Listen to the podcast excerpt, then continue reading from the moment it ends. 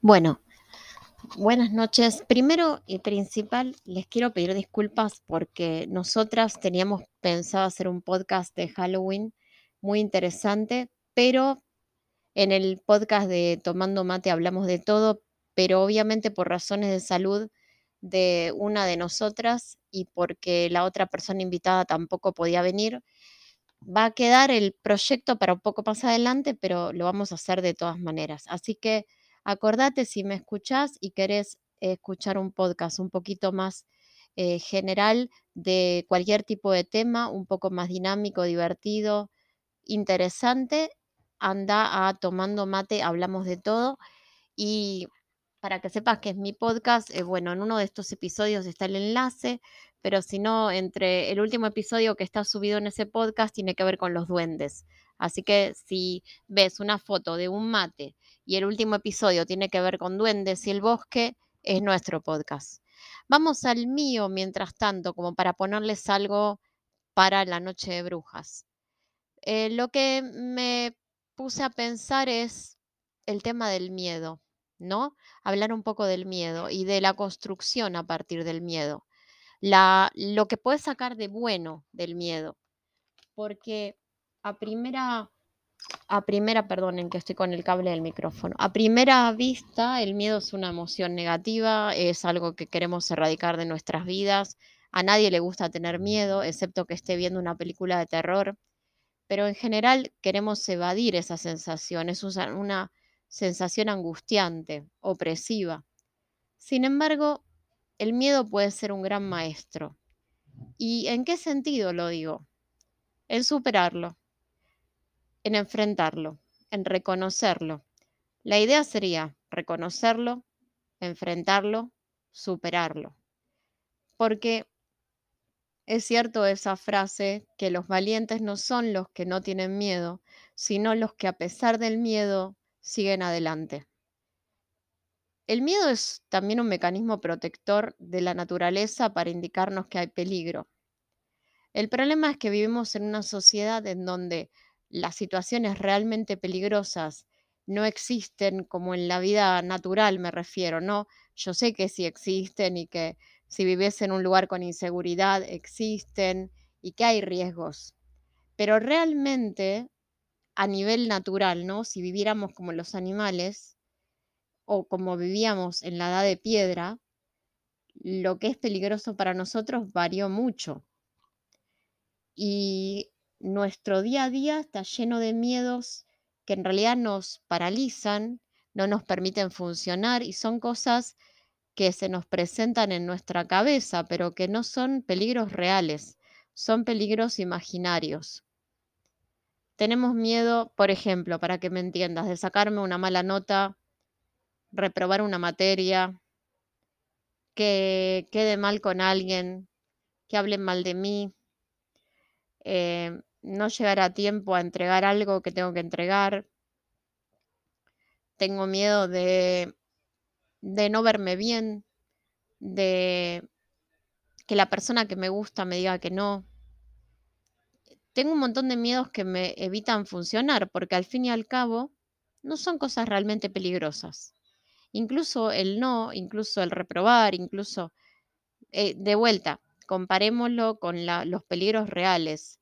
Recuerdo una vez viendo una charla en YouTube de uno de los sobrevivientes del vuelo este que, que fue de los rugbyers que quedaron en los Andes varados un montón de tiempo, que se vieron obligados hasta a comerse a sus compañeros que uno de estos supervivientes decía que realmente estar en peligro es estar a 4.000 metros de altura, varado en un paisaje hostil y no tener nada para sobrevivir. Eso es peligroso. Que la vida diaria de nosotros es bastante fácil.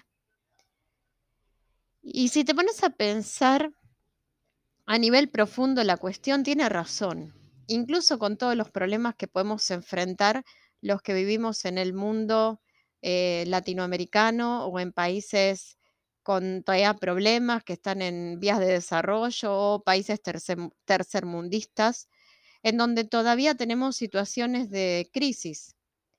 Eh, un día también hablando con mi tío, yo tenía que renovar el certificado de discapacidad, tengo problemas a veces para salir por esos ataques de pánico, por esas cosas que yo entiendo lo que es, por eso no hablo desde el desconocimiento. Y me acuerdo que mi tío me comentó, miedo es la guerra, miedo es que te... Peligroso es estar en guerra, que te caigan las bombas.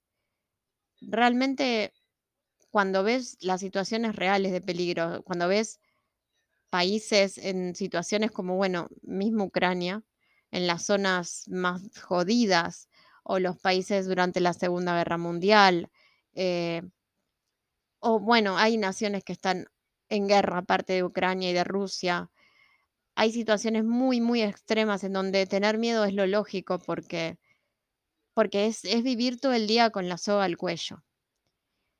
Pero en nuestra situación cotidiana, a veces los miedos son todas maquinaciones de nuestra cabeza, de que me va a pasar esto si hago aquello y si hago el otro va a ser así y cómo puedo evitar esto para que no me pase lo otro. Bueno, yo creo que la primera cuestión respecto al miedo es entender que el miedo va a venir y que es parte de la naturaleza humana.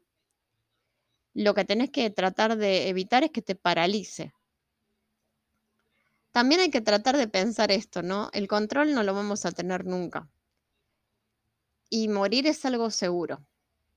Lo que no sabemos es cuándo. Cuando uno se deja ir ante la idea de saber que es mortal, y más allá de la parte espiritual, ¿no? Pues la parte espiritual te daría fuerzas. Dependiendo, porque hay veces que la espiritualidad te juega en contra cuando tenés un adoctrinamiento que basa la creencia en el temor, justamente. Entonces, esa es la espiritualidad que no te va a ayudar. Porque la espiritualidad, para mí, bien entendida, la religión bien entendida, le tiene que dar al hombre fuerzas, esperanza, compasión, ganas de hacer el bien. No es lo mismo que te den ganas de hacer el bien que miedo de hacer el mal. No es lo mismo. Es mucho más válido y real e importante que te den ganas de hacer el bien, no que tengas terror de hacer el mal. Porque la religión y la espiritualidad bien entendida te puede dar fortaleza en situaciones de, estrés supremo. Había una, un cuento que era una historia real, perdón, tengo hipo, en una revista eh, un libritos que se hacían hace mucho, yo no sé si siguen existiendo. Quizás sí, eh, se llaman Reader Digest. Eran unos, eran selección de historias que publicaban. Y me acuerdo que una de las que leí siendo muy chica, porque estaban muy bien las historias, era de una mujer, ella era una persona de fe, que durante un viaje eh, la agarra una tormenta en medio del océano y queda a la deriva en una balsa, a la deriva en medio del mar, tres días. Dice que, bueno, lo peor era la noche, porque obviamente, excepto que hubiese una noche despejada, no veías nada. Imagínate tener solamente al océano de acompañante. A ver, me encanta el mar, pero me imagino que es una situación terrorífica. Y ella nunca tuvo tanta conexión con Dios ella se entregó totalmente, porque, a ver, no había nada que hacer. Eh, no es que se entregó y no trató de sobrevivir por su cuenta, no, no espero que se la salvaran de arriba, pero a ver, en el medio de una balsa, sin manera de guiarte, sin eh, manera de navegar el océano. Eh, hubo una noche que fue la peor, que para colmo hubo una tormenta, las olas eran gigantes, con poca agua y sabiendo que lo más probable que te podía pasar era morir, porque como digo, es matemático el asunto ahí. La probabilidad juega en tu contra. Y en algún punto ella entendió que, bueno, que estaba en manos de otro el salvarse o no.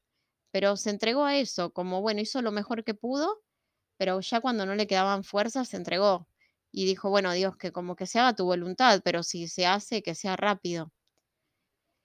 Resulta que una de las noches, esa peor noche que ella tuvo, no recuerdo exactamente la historia, son muchos años que la leí, pero ella sintió como una voz, una voz en su cabeza que le decía que resistiera, porque hubo un punto en el cual ella realmente quería morir. Imagínense, ¿no? Uno quiere vivir siempre, pero en una situación eh, donde estás sola y estás con la compañía del mar, en medio de la noche, sin saber dónde vas, eh, sin saber qué va a pasar, porque no tenés eh, tierra a la vista. Y sí, en algún punto entiendo que ella dijo, bueno, basta. Son, no quiero ver más solamente la soledad, el mar, las nubes, el cielo y la tormenta, porque no es un- una visión paradisíaca. Y al otro día, eh, bueno, ella queda medio inconsciente. Cuando abre los ojos la están sacando de la balsa. Un barco pesquero, creo que fue, la encontró. Encontró la balsa y hasta los marineros en algún punto bromearon mucho tiempo después, ¿no? Cuando la, re- la recuperaron porque estaba deshidratada, quemada por el sol, por la intemperie, le tuvieron que aplicar ungüentos, le tuvieron que dar medicina, mantenerla con vida hasta que podían llegar a tierra y a un hospital. Que ellos pensaron que era una sirena, porque era como que decían, pero ¿qué hace una chica eh, que para colmo era una chica eh, bonita, en medio de la nada. Entonces, como la broma le decían sirena, ¿no? Pero para hacerla sentir bien, ¿no? Obviamente no estoy hablando de nada de perversión, al contrario, le han salvado la vida sin nada a cambio. Eh, y ella eh, había contado esto, de que cuando ella se quiso rendir, cuando dijo, bueno, no aguanto más esta soledad, no aguanto más el saber que no puedo, eh, no puedo prever lo que va a pasar, no puedo, estoy perdida, fue esa voz que le dijo que resistiera. Entonces, el miedo hay veces en donde va a ser realmente avasallador, pero tenés que atravesarlo. Y tenés que, aparte, separar el miedo real del miedo ficticio. Porque, a ver, esta chica tenía un miedo real, era lógico, era entendible, era sensato tener miedo ahí. Estaba en una situación de vida o de muerte, no era broma. Pero muchas veces, muchas personas en este mundo moderno, contemporáneo, eh, estamos tan llenas de estrés, tan desesperadas por, por todo, no, nos ahogan desde todos lados. Incluso el noticiero nos llena de miedos todo el tiempo. Yo siento que los noticieros tienen una, una gran culpa porque en otra época el noticiero tenía una parte, un segmento de, por ejemplo, cosas buenas para que vieras. Y ahora solamente, por ejemplo, un noticiero pones guerra en tal lado, mataron a Mengana, la violaron, la cortaron en pedazos. En, en tal país están eh, matando, no sé, pumas. E- Es como que recolectan todo lo peor del mundo y te lo tiran en la televisión en media hora. Pero vamos, que el mundo también es más que eso. Yo no digo que no lo cuenten, ¿eh? Ojo, yo no soy como esos nuevos gurús espirituales que critico tanto, que vos no mires lo negativo, no, no, no, negativo, no, no, no, porque así todo te va a ir bien. Mentira, no mirar lo negativo implica que no estás enterada, implica que muy probablemente te vas a equivocar y te va a ir mal. Y aparte que sos un egoísta de, del trasero porque también estás pensando solo en vos el que, el que quiere ser espiritual tiene que estar en medio de la mierda, gente. Créanme, no está, el, el espiritual no está en medio de la belleza, en el medio de un lugar paradisíaco, meditando. No, no, no, no, para mí no. Y estoy convencida de lo que diga. El espiritual está en el medio de la guerra, en el medio de la mierda, en el medio del quilombo, ayudando. Eso es ser espiritual. Porque es muy fácil llegar a la trascendencia, va, creen que no es, no trascendencia, cuando está todo ok. No, mami, a la trascendencia llegás cuando estás destruida, créeme. Cuando todo te explota en la cara es cuando realmente llega un punto en donde tu alma hace esa elevación y te dice, hay más que esto. Es en la noche más oscura, no en el día más claro. En la noche más oscura es cuando más brillas. Y es más, es la manera que tu alma empieza a brillar porque necesita esa luz. Y como no la puedes sacar de ningún lado, la vas a sacar de adentro. Yo no creo en esta filosofía de evitar todo lo negativo. No, lo negativo es parte de este plano por algo. Habrá que transformarlo, pero evitarlo no. Por eso el miedo, no creo en evitar el miedo, atravésalo. Eh, decía una psicóloga que hablaba de los ataques de ansiedad, que vos tenés que saber que el miedo va a venir y tenés que, como decir, lo acepto, no lo reniego, no trato de que no venga, porque ¿qué pasa? Cuando vos intentás que el miedo no venga, el miedo viene peor. Es como tapar algo que viene a presión y de repente salta y te mojas toda. Es lo mismo. Es como un sifón que va a explotar. Deja que la soda o el líquido burbujeante pase de largo y no va a ser tan fuerte. Entonces ella explicaba que los que tienen ataque de ansiedad no le huyan al miedo, atraviesenlo, respiren, traten de pensar que estos son imágenes mentales, que no son reales. Lo que sí tenemos que hacer es discernir racionalmente los miedos verdaderos de los miedos por nuestra propia cabeza. O sea, el miedo siempre es miedo, ¿no? Pero el peligro real del peligro eh, inventado. Y creo que es la mejor manera de convivir, porque con el miedo tenés que convivir, porque estás en el planeta Tierra, no estás en el cielo, ni tampoco estás en el infierno, que tampoco el planeta Tierra es tan malo, pero estás en un mundo bastante difícil. Entonces el miedo es un gran maestro. La persona que pese al miedo funciona, funciona, ya está, funciona. Es, eh, ¿vieron la película Vendetta? ¿V de Vendetta? Él, ¿Qué le hace a la chica? que bueno, lo hace de una manera media brusca, ¿no? El que vio la película, eh, yo no estoy diciendo eso, pero la expone a su peor miedo, eh, la, en, realidad la maltrata, hace cuenta de que no es él, ¿no? Obviamente, y al final como que la va a ejecutar, obviamente no la ejecuta, pero ella ya al final ni siquiera le tiene miedo a la muerte, y cuando hace eso, cuando ella deja de tener miedo, él se presenta y como diciendo, ya está, superaste todo. El que no le tiene miedo a la muerte no le tiene miedo a nada. Y, el atravesar el miedo y el poder enfrentarlo y seguir adelante es hacerte un humano totalmente funcional. O sea, como que te liberas.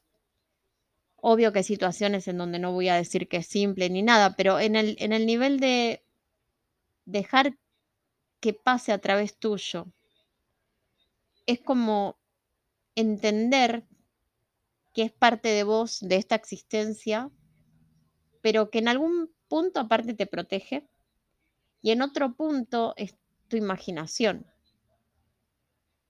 Básicamente, creo que el miedo tiene buenas enseñanzas a veces. Obviamente tiene buenas enseñanzas cuando hacemos cosas malas que nos dan consecuencias peores y después nos da miedo volver a hacerlas porque nos está diciendo, epa, ahí hay peligro. Tienes buenas enseñanzas cuando un radar te dice, ojo con esa persona, me da miedo y no sé por qué. Ojo, el miedo no siempre es un enemigo. El problema es cuando el miedo es ridículo, viene de cualquier lado y de cualquier cosa y se convierte en esas cosas paranoicas que tenemos que no son reales. Y ahí es donde tenemos que aprender a procesarlo, transitarlo y seguir de largo. El miedo nos, una vez que nosotros lo dominamos, nos hace más fuertes. Así que bueno, viniendo Halloween, eh, donde nos gusta estar asustados, pero por los mejores motivos, que es viendo una buena película de terror, o contando una historia, o escuchando una historia, eh, cosas así. Eh, también quería narrar sobre el miedo, no como un maestro, no como algo enteramente negativo. Porque este mundo pienso que tiene luces y sombras, y las sombras no son de por sí algo malo, también es algo nuestro. Eh, pienso que todo se reduce a lo que escucho muchas veces con las NDI. Perdonen que hablo siempre de las NDI, pero es lo que más investigo porque me interesa mucho, porque no hay filtro ahí, no tenemos filtros de, o sea, hay gente de cualquier tipo de religión, credo, no credo, ateos, no ateos, y, todo el mundo tiene algo que decir y me parece muy interesante porque hay muchas cosas que aprender de eso. Y una de las cosas que muchas, muchas, muchas personas te vienen a decir es que acá venimos a experimentar una experiencia humana. Y la experiencia humana tiene un montón de sentimientos que no nos gustan, pero están. Entonces es mejor aprender de esos sentimientos, aprender para no dañar a nadie, que eso es importantísimo, y para no dañarnos a nosotros mismos. Así que bueno, tómalo como eso. El miedo es un gran maestro. No lo tomes como un enemigo. En muchas situaciones hasta puede ser un gran aliado. Y lo más importante, aprender a hacer de cuenta que el miedo es como un gran caballo negro y en vez de escaparte, aprende a montarlo. Que tengas una buena semana y ni esté el especial de Halloween en Tomando Mate, lo voy a promocionar por acá y le voy a poner el enlace, así no nos escuchan que había muchas cosas preparadas. Ya será en otra oportunidad, por algo será, ¿no? Buena semana.